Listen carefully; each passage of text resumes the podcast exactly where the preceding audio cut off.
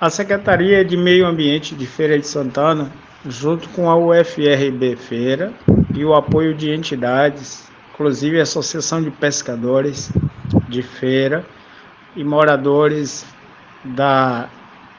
localidade de Santa Terezinha, às margens do rio Paraguaçu, vão realizar uma atividade de educação ambiental para retirar uma grande quantidade de resíduos que está à margem do rio. Isso vai evitar que as águas do Paraguaçu traga esses resíduos para dentro do lago Pedra do Cavalo, onde a água de Feira de Santana em Salvador são captadas para consumo humano. Esse projeto é um projeto que foi criado pelas duas instituições com o título Cultivando Águas do Paraguaçu para um Futuro Sustentável.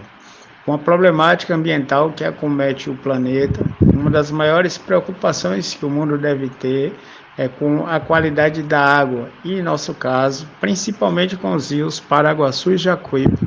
porque fornece a água para as duas metrópoles. Existe uma necessidade muito grande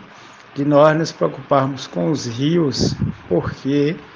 a falta de cuidados com os rios coloca toda a existência humana no planeta e todo o ecossistema em risco, visto que a própria existência do planeta depende dos rios.